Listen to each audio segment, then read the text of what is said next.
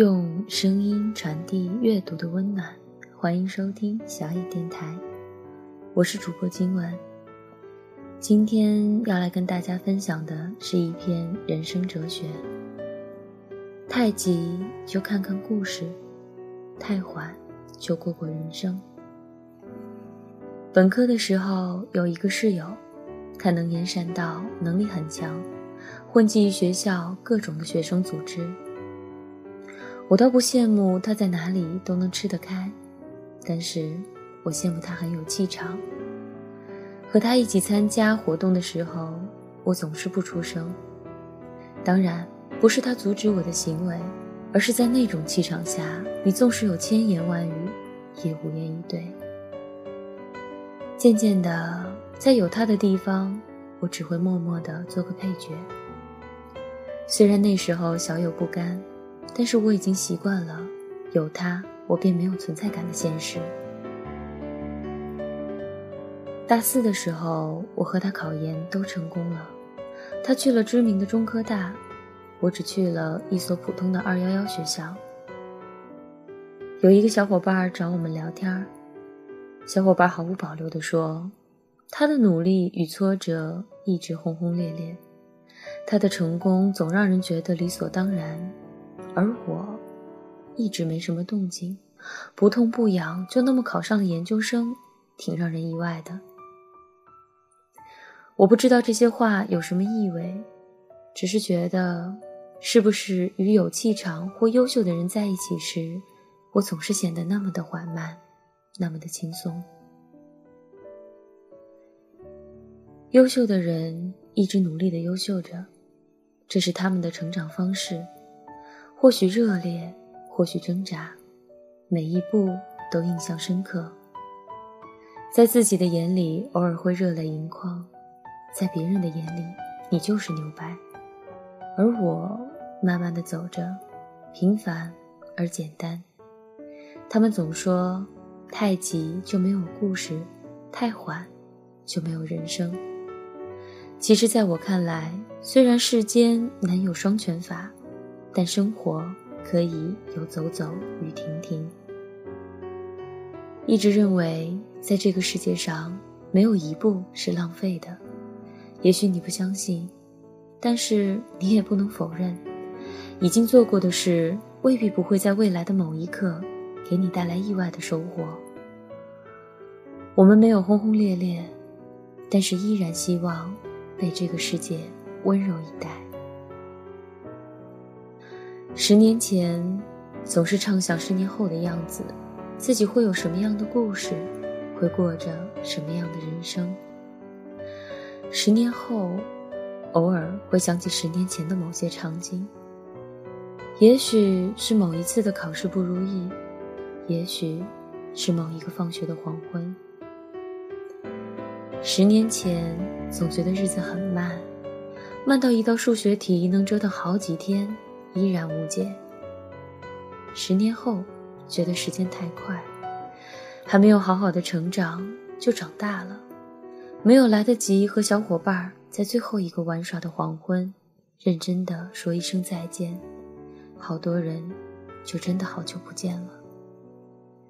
你会不会觉得这就是成长的代价呢？急匆匆的过了一段时光，忙着升学。忙着长大，后来忙着工作。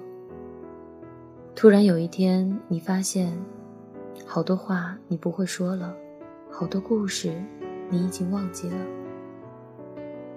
好久没有联系的小伙伴，你能在手机里翻到他的号码，但是打过去已经停机了，或是换了号码。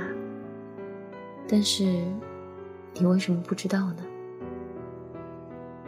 这或许还不是最落寞的，最落寞的莫过于你独自走了好久，回头发现，那些曾经在你生命里热烈的参与过的人们，早就和你疏远了。想和他们说话，你却不好意思再去联系他们了。于是你又刻意的慢了下来，尴尬的去和老友们联系。好在，信息通信发达。你重新拾起了往日的情谊，老友们也很客气，也许他们和你一样，久违了这种亲切，于是你们好好的聚了一场，说好以后要多联系。就是这样吧，一次次走远，然后又一次次的走近，走近的是距离，走远的是人心。但是你依然不能否定朋友的定义，你依然要把这份情谊当做精神世界里不可或缺的一部分。过了一段慢的时光以后，是否在感慨，在人生的道路上，别人风生水起，你却依旧默默无闻呢？不必着急，即使是被推着走，你也要相信，每一段时光。必定有它存在的意义，存在即合理。你可以看看风景，你可以去过一段自己想要的生活。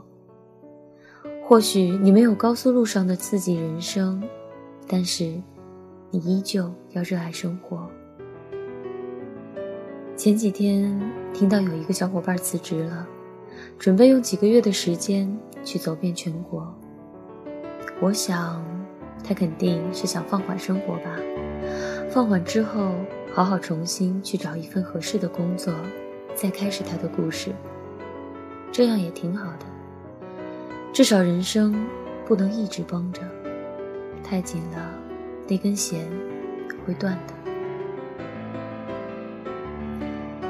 人生其实很艰难，谁没有被现实打败过？太急，太缓。都不是那么的好。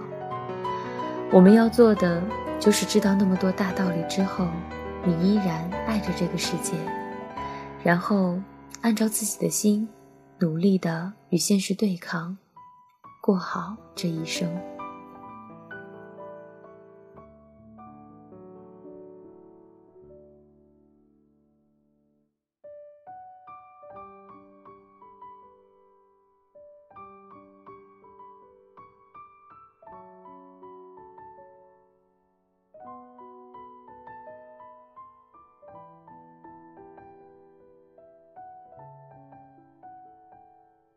本节目由小野电台提供，用声音传递温暖，感谢您的收听。